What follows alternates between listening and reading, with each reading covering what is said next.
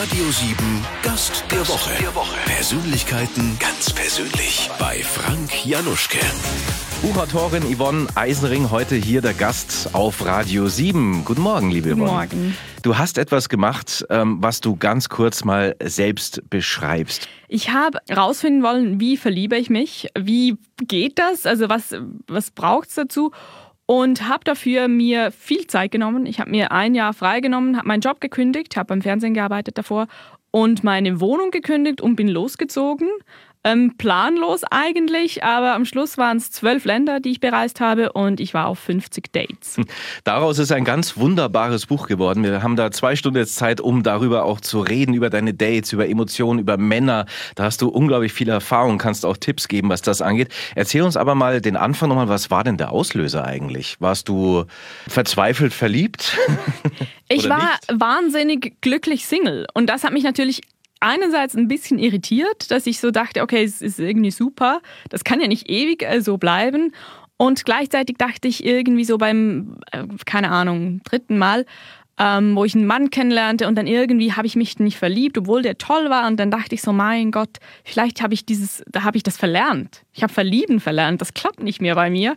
Und ähm, dachte dann, also es war meine Schwester, die dann sagte, ja, vielleicht musst du dir einfach ein bisschen mehr Zeit nehmen, als so cool dazwischen Job und ich hatte wahnsinnig, also einen tollen Job und tolle Hobbys, super Freunde. Ich hatte irgendwie auch gar nicht so Zeit und dachte, okay, aber dann, dann ganz. Dann nehme ich mir richtig Zeit und habe halt alles aufgegeben.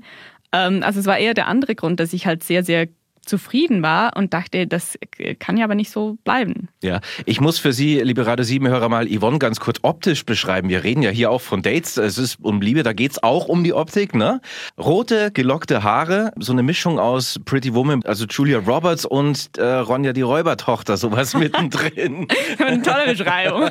Wenn ein Mann bei einem Date sowas äh, zu dir sagt, haust du dann wieder ab?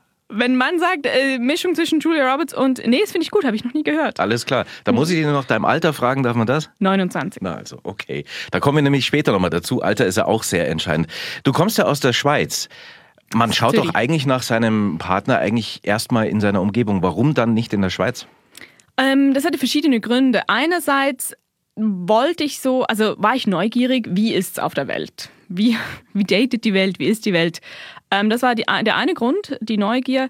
Und der andere Grund war, dass ich in der Schweiz dachte, dass ich viel zu schnell wieder in dieses ähm, Rad von, von zu tun, ich habe viel zu tun und nehme Jobs an, mache Projekte, dass ich viel zu schnell wieder in diesem ganzen ähm, Alltag drin bin, wo ich eben keine Zeit Zu habe. viel Ablenkung für die Liebe? Zu viel Ablenkung fürs Verlieben. Und dann dachte ich, das muss alles, die Ablenkung kann es sein und äh, darum bin ich losgezogen. Fühlst dich wohl hier? Ist alles okay? Super, ist Ja? schön kühl hier drin, ist toll. Nachdem wir heute auch fast ein Date haben, ich habe ein bisschen abgedunkelt, na, das ist ja Also- vielleicht auch entscheidend. Atmosphäre ist entscheidend beim Date. Nein. Nein. Nein, es ist alles überhaupt nicht entscheidend. Also man kann irgendwie bei, bei Neonlicht und, und oder greller Sonne ein Date haben, wenn, wenn die, die zwei Menschen, die sich treffen, sich gut verstehen, ist völlig egal wo. Also Ah. eigentlich finde ich all diese, man darf nur dahin und dann, man darf nur das machen und das muss perfekt sein. Also wenn es nur so klappt, dann klappt es auch nicht. Da spricht eine, die Erfahrung hat. Also da können wir zuhören. Dein Buch heißt Ein Jahr, zwölf Länder, 50 Dates. Willst du uns kurz was daraus vorlesen? Klar. Juri kommt eine Viertelstunde zu spät. Ich finde das nicht besonders tragisch. Juri findet das noch viel weniger tragisch. Er entschuldigt sich mit keinem Wort. Er erzählt stolz, dass er abends auch gerne mal für sich sei und dann einfach mal eine Flasche Wein aufmache oder zwei. So bin ich einfach, you know, that's me. Voll gechillt. Um zehn verabschieden wir uns. Auf dem Weg nach Hause denke ich über das Date Nacht. Er war überhaupt nicht mein Typ. Und er betonte viel zu oft, wie entspannt, wie gechillt er ist. Entspannte Männer mag ich sehr, aber angestrengt entspannte finde ich nur noch anstrengend. Kaum bin ich zu Hause, bekomme ich eine SMS. Juri. Hey du, war nett heute Abend. Wenn du Zeit hast oder irgendwie chillen möchtest, sag gerne Bescheid. Bin da super entspannt. Smiley. Wie bist du an die Dates überhaupt gekommen? Das klingt nach jede Menge Organisation, großer Terminkalender und äh, sehr zielstrebig. Das war null Organisation, null Plan, null Ziel. Ähm, also das einzige, der einzige Plan, den ich hatte, war, ähm, ich habe Zeit und das war's. Ich hatte auch, ich wusste auch nicht wohin. Ähm, ich wusste immer, wo ich als nächstes etwa hingehe. Aber eigentlich stand im Fokus das Zeit haben und ähm, das Reisen. Und die Dates haben sich ergeben. Also ich habe tatsächlich in New York ist es wahnsinnig einfach, Dates zu haben, weil man wird als, also man wird sehr oft angesprochen. Ich wurde zum Beispiel sogar beim Joggen auf der Williamsburg Bridge angesprochen. Ähm, also ich meine, da, da sehe ich schrecklich aus, schwitze, roter Kopf und äh, werde da um ein Date gebeten. Und äh, in, in Rom zum Beispiel ist das auch, war das auch sehr einfach. In Hamburg ähm, hat es überhaupt nicht geklappt. Und das war nie, es war überhaupt keine Organisation. Ich hatte ja einfach wirklich viel Zeit. Du warst in so vielen Ländern. Jetzt äh, stellst du dir natürlich die Frage, gibt es denn kulturelle Unterschiede bei den Dates? Ist dir da irgendwas aufgefallen? Ist der New Yorker anders als der Hamburger oder in Bogota? Wie schaut das aus? Geht man da anders vor? Ähm, ja und nein. Also es gibt wahrscheinlich Unterschiede, aber dafür hätte ich 50.000 Dates haben müssen, um wirklich zu sagen, okay, äh, alle Kolumbianer sind so, die Kubaner sind so, die Iren daten so und in Kapstadt wird so gedatet.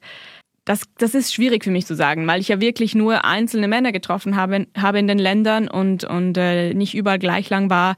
Es gab Unterschiede, aber vielleicht waren jetzt auch alle zum Beispiel waren die Kubaner, die ich kennenlernte, halt gerade alle sehr offen. Und da gibt es bestimmt auch die anderen Kubaner. Und es gibt bestimmt auch Kommen die, die nicht tanzend an den Tisch mit guter Laune? Im Vergleich zum Hamburger stelle ich mir das schon vor. Das ist ein bisschen anders. Also lustigerweise, ich, hab, ich war in Kuba, aber ich ähm, viel Salsa tanzen und ich habe ähm, da natürlich... Äh, einen, zum Beispiel einen Mann kennengelernt und also der kam nicht gerade tanzen zu mir, aber Aber ja. Dein äh, Buch Ein Jahr, zwölf Länder, 50 Dates ist ein Bestseller geworden. Wie verzweifelt warst du damals, als du losgedüst bist? Null verzweifelt. Es war auch nicht so, dass ich plante, ein, ein, ein, Jahr mit so vielen Dates zu füllen. Es war auch überhaupt nicht so, dass ich plante, ein Buch zu schreiben. Also ich war unterwegs und war halt Single und hatte daher, daher viele Dates. Verzweifelt war ich gar nicht. Willst du uns noch mal ein Stückchen vorlesen Klar. von einem dieser Dates, dieser 50 Sehr gerne. Dates? Ich war zuerst in New York und habe da einen Mann kennengelernt, John. John und ich planten einen Roadtrip zu machen durch äh, die USA. Und dann bin ich jetzt in Rom mit meiner Schwester, die kam mich besuchen und sitze da und dann kommt ein SMS von John. John schreibt, I have some difficult news. I recently started seeing a girl. Now I'm planning to do the road trip with her and I'm worried that the three of us together would feel awkward. Wir müssen kurz übersetzen. Also er, er schreibt, schreibt eine Ich Esse. habe schwierige ja. Nachrichten. Ich habe angefangen, also ich habe, äh, ich treffe ein Mädchen und na, nun plane ich mit ihr den Roadtrip zu machen und ich habe, also ich mache mir Sorgen, dass wir uns zu dritt ein bisschen komisch fühlen würden. Ich lese die Nachricht erneut. Ich versuche sie irgendwie einzuordnen. John will jetzt plötzlich eine andere Frau mitnehmen auf den Roadtrip. Er macht sich Sorgen, dass wir uns zu dritt komisch fühlen würden. Das sind tatsächlich difficult news. Wie groß die Gefühle waren, weiß man ja meist erst, wenn etwas vorbei ist. Manchmal bläst man sie während des Zusammenseins auf, manchmal macht man sie kleiner. Die eigentliche Größe erkennt man oft erst, wenn ein Loch entstanden, ein Schmerz da ist. In diesem Fall ist der Schmerz kleiner als erwartet. Ich breche nicht in Tränen aus, ich bin erstaunlich ruhig. Ein bisschen habe ich damit gerechnet, also nicht, dass plötzlich eine andere Frau auftaucht, aber seit dem Skype-Gespräch hatte ich ein ungutes Gefühl. John meldete sich nur noch jeden zweiten Tag. Seine Sätze wurden kürzer, er schrieb nicht mehr von sich aus, sondern reagierte nur auf meine Nachrichten. Ich bin nicht total überrascht, aber weh tut es trotzdem. Ich habe mich auf die Reise gefreut. Ich habe mich auch gefreut, John besser kennenzulernen. Wäre meine Schwester nicht bei mir in Rom, hätte mich die Difficult News sicher härter getroffen. Eine große Schwester ist wie ein Auffangnetz. Egal wie tief man fällt, man prallt nicht auf. Was äh, war denn die Hauptemotion, die bei dieser Reise auf der Suche nach dem Traumpartner überwogen hat? Also die meiste Zeit, am Anfang fand ich es unglaublich aufregend, wahnsinnig toll. Ähm, ich muss vielleicht auch sagen, dass ich nicht wirklich einen Traumpartner gesucht habe. Ich wollte ähm, eher so mit einer Formel nach Hause kommen. Das und das braucht's, und dann verliebst du dich.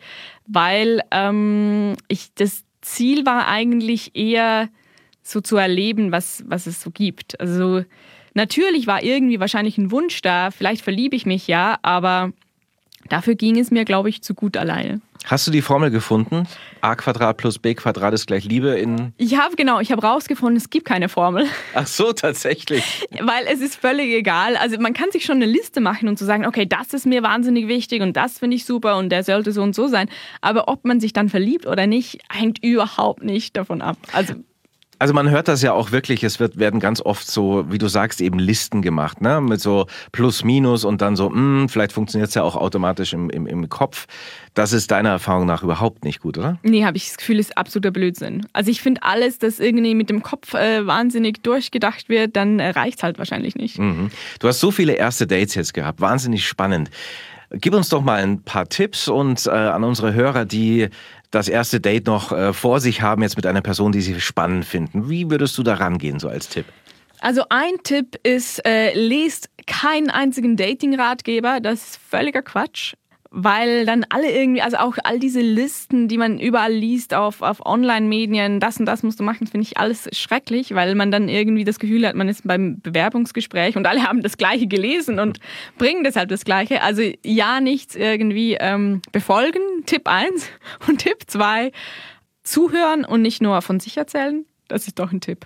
Und sich Zeit nehmen. Also ich finde so ein, mein, mein Tipp eigentlich von dem Jahr ist schon, ähm, wenn man sich verlieben will oder wenn man halt irgendwie will, dass man Gefühle äh, mehr fühlt oder irgendwas, dann muss man ja auch Zeit haben. Also meine Freunde manchmal sagen, ja, ich verliebe mich nie und so und dann frage ich so, ja und, äh, und, und beim, bei der Arbeit und Jan sagt, ja und ich arbeite immer morgens um sieben, beginne ich und arbeite bis neun Uhr abends und dann denke ich so, ja, also wann, wann willst du dich verlieben? Irgendwie Mitternacht, wenn du schläfst. Also ich finde, so sich Zeit nehmen, man muss ja dann nicht zielgerichtet irgendwie suchen, aber Zeit haben ist schon mal ganz, ganz viel und wahrscheinlich mein einziger Tipp. Ich habe einen Satz von dir gelesen, da sagst du, dass deine Generation, also Pi mal Daumen so um die 30, keine Lust mehr auf ernsthafte Liebe hat. Mm, doch, auf Ernsthafte schon, aber ich glaube, so große Gefühle ist irgendwie unbequem. Also wir haben, wir brauchen so viel Zeit für Arbeit. Arbeit hat einen riesen, einen wahnsinnig hohen Stellenwert und da wird auch die ganze Energie reingesteckt und äh, eben die ganze Zeit. Und dann kommt noch Facebook, was auch viel Zeit braucht. Und ich finde schon, wenn ich so bei meinen Freunden, also nicht nur bei meinen Freunden, wenn ich so rumschaue, dass viele Leute sich mit wenig zufrieden geben und andere sind dann aber so, nee, ich, ich will gar nicht so äh, die ganz großen Gefühle, weil das macht ja irgendwie auch Angst. Also das ist ja schon auch ähm, nicht nur einfach. Du hast vorhin auch den Zeitfaktor in puncto Liebe erzählt.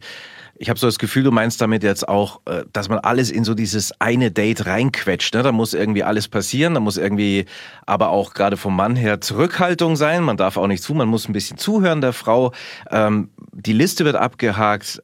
Entspannter rangehen, oder? Ja, aber das Problem ist ja, dass wir wirklich keine Zeit mehr haben. Also wir haben so einen dichten Terminplan, also die Leute haben so einen dichten Terminplan, dass sie denken, okay, ich kriege irgendwie ein Date noch rein zwischen Fitness und äh, oder zwischen Arbeit und Fitness kriege ich noch so eine halbe, halbe Stunde rein. Mhm. Und dann kann man gar niemanden kennenlernen. Also oder man macht das Date mit der Fitnesstrainerin. Oder genau, dann oder geht's dem auch. Trainer. Dann geht's auch. Aber und dann wird es natürlich wie ein Bewerbungsgespräch. Ja. Also dann ist so, okay, was arbeitest du? Ja, super, okay, check. Und dann, äh, ja, und äh, wo warst du schon? Wo bist du schon hingereist? Okay, super. Und ähm, keine Ahnung, das ist natürlich, äh, ich, keine Ahnung, wie man sich da verlieben kann. Erzähl uns doch mal von deinem schönsten Date, das du da gehabt hast in diesen zwölf Monaten. Da hast du ja die Zeit gehabt. Ähm, also zum Beispiel natürlich ein, ein, Date, das sehr, sehr lange gedauert hat. Ich bin mit dem Mann äh, als zweites Date eine Woche in Urlaub gefahren. Mhm. Und das äh, war super. Also das war, wir haben uns kennengelernt, einmal getroffen und dann gefunden, wir machen, wir drehen doch mal das alles um mit dem Kennenlernen und äh, machen nicht äh, jetzt äh, Schritt für Schritt, sondern ähm, beginnen gleich beim ganz Großen und sind weggefahren. Und das schlimmste Date? Ähm, also das, der eine, der wirklich nicht kam, das fand ich sehr, sehr äh, schrecklich, aber den habe ich ja dann nicht erlebt. Und ein anderer hat ähm, für mich zu singen angefangen in einem Café, weil er mir zeigen wollte, dass er eine gute Stimme hat. Und das war zwar nicht schrecklich, aber unglaublich peinlich, weil, weil es halt voll war da und ganz viele Leute und wahnsinnig laut so Arien gesungen und irgendwie Italien, also es war zu viel. Wie sehr ähm, sollte man denn auf den Rat von Freunden hören, was die Partnerwahl angeht? Was, welche Erfahrungen hast du? Du hast ja auch eine Schwester, eine größere. Frage auch dazu, gibt es Konkurrenzdenken oder was sagen dann äh, die Freunde und so weiter? Äh, sollen die sich einmischen? Also Konkurrenz denke ich mit meiner Schwester gar nicht, nee, null. Die hat aber auch ganz einen anderen Männergeschmack. Mhm. Und ähm, die hat natürlich schon Einfluss. Was die so äh, denkt von einem Mann, ähm, ist schon wichtig. Ich finde, dass die Freunde oft ein bisschen zu viel Einfluss haben und darum ist Wegsein gar nicht so schlecht. Also das, was mir gefiel am, am Reisen und, und Daten war, dass nur meine Meinung zählte und dass nur ähm, ja, dass es nicht schon irgendwie eine, eine, Meinung gab von anderen, die den über sieben Ecken irgendwie schon mal kennengelernt haben und dann sagen, ja, nee, das und so, der ist da schwierig und das und, sondern ich konnte den sehr ähm, von neu kennenlernen mhm. und, und hatte keine Vorurteile. Wie sehr würdest du denn jetzt jemanden empfehlen, so eine Reise wie du zu machen? Weil das war nicht easy. Du hast ja Job gekündigt, ne? Und wir reden nicht von irgendwas, du hast beim Fernsehen gearbeitet, Wohnung aufgegeben, zwar untervermietet, aber trotzdem. Würdest du jemandem empfehlen, auf der Suche nach einem Traumpartner, beziehungsweise einfach mal um das zu erleben? Mach mal. Ich würde es jedem empfehlen, weil man wahnsinnig viel lernt halt auch und und also für mich war das das aufregendste Jahr meines Lebens und es war äh, eine, eine tolle Erfahrung, nicht immer einfach, aber es war super und ich glaube, sich so Zeit nehmen für etwas anderes wie nur die Karriere sollte jeder, jeder, jeder tun. Dann hat das Ganze ja fast was Spirituelles gehabt. Manche gehen auf den Jakobsweg, du machst eine Weltreise. Genau, also ich meine, das ist so, so eine Auszeit nehmen, das machen ja viele. So, ja, und dann werden sie Yoga-Lehrer oder irgendwie spirituelle, ja, such dich und was weiß ich. Ähm, und eine Auszeit für die Liebe, das machen nicht so viele, würde ich aber empfehlen, weil es nie, nicht schlecht ist zu wissen, ähm, was man will und, und wie man es selber ist und was man äh, mitbringt. Das habe ich das Gefühl, ist immer gut, wenn man das weiß. Hilft nicht unbedingt viel, aber es ist gut zu wissen. Wir haben jetzt viel über Liebe gesprochen und auch über Dates, Liebe zu anderen. Wie schaut es denn aus mit Eigenliebe? Ist wahnsinnig wichtig. Und ich glaube, das ist auch ein bisschen ein Problem unserer Zeit, ähm, dass es ein bisschen verloren geht. Also keine Ahnung, ob es unsere Zeit ist, aber ähm, das ist immer so schwierig zu sagen. Früher war es vielleicht genauso. Ich glaube, dass das eine Voraussetzung ist, um wirklich zu lieben, weil ich auch eine Sicherheit brauche, um für mich selbst, um jemandem eine Sicherheit zu geben. Ja, liebe Yvonne, äh, natürlich noch wichtige Frage. Hast du jetzt auf dieser Reise deinen Traumpartner kennengelernt? Nein, ich sag doch das nicht. Okay, kann man ja verstehen, weil sonst liest ja keiner das Buch. Gut, dann für dich jetzt die sieben Radio 7 Fragen, was dir darauf einfällt, Stichwort oder auch einen ganzen Satz. Wenn der Mann beim Dinner zahlt, ist das für mich? Ähm, okay, ich finde, der Mann kann zahlen, ich kann auch zahlen. Das ist, gibt keine Regel. Speed Dating wäre für mich? Habe ich gemacht in Irland, ist äh, sehr eine lustige Erfahrung, aber ein bisschen irr. Jetzt muss man dazu sagen, du hast lange, rote, lockige Haare. Deswegen meine Frage, würdest du die für einen Mann abschneiden, weil er sagt, ich stehe auf Kurzhaar? Also dann ist es nicht der Mann. Das, das wird nicht ein Mann sagen, den ich toll finde. Das absolute No-Go bei einem Date ist für mich? Wenn ein Typ viel zu spät kommt, also so 30 Minuten zu spät, habe ich mal erlebt, da war ich weg, das geht gar nicht. Also so ein paar Minuten ist okay, aber viel zu spät finde ich unständig. Und ähm, wenn jemand so, so große Stories über sich erzählt und quasi einen Vortrag hält, wie toll er ist und was er alles kann und was er schon erlebt hat und wenn er eigentlich so sich anpreisen will und das finde ich unglaublich unsexy. Eifersucht. Dachte ich immer, bin ich nicht, bin ich aber, glaube ich, schon ähm, ein bisschen finde ich, muss man, wenn sie zu krass wird, was aber nicht jetzt mein Problem ist, dann muss man irgendwie überlegen, ob man da nicht was dran ändern kann. Wenn ich Liebeskummer habe, dann? Wenn ich Liebeskummer habe, dann äh, schlafe ich fast nicht. Das ist ein bisschen anstrengend. Und zum Schluss, Liebe ist? Liebe ist, ähm, ich glaube, das Beste und, und äh, krasseste und auch schlimmste manchmal, das es gibt. Yvonne Eisenring, schön, dass du da warst. Hat Spaß gemacht. Sehr gefreut. Dankeschön. Wann ist die nächste Dating-Tour geplant von dir? Nimmst du nochmal Auszeit für dich, für die Liebe, für die Eigenliebe? Es sind neue Bücher geplant. Ähm, aber jetzt nochmal ein Jahr für die Liebe, nee, das ist nicht geplant. Das Buch ist super, können Sie sich gerne durchlesen. Es heißt ein Jahr, zwölf Länder und 50 äh, Dates. Alles real erlebt und geliebt, kann man sagen. Spannend mit viel Emotionen. Yvonne Eisenring. Jetzt wieder zurück in die Schweiz. Gute Fahrt. Dankeschön. Der Radio 7 Gast der Woche. Persönlichkeiten ganz persönlich bei Frank Januschke. Jeden Sonntag 10 bis 12. Exklusiv auf Radio 7.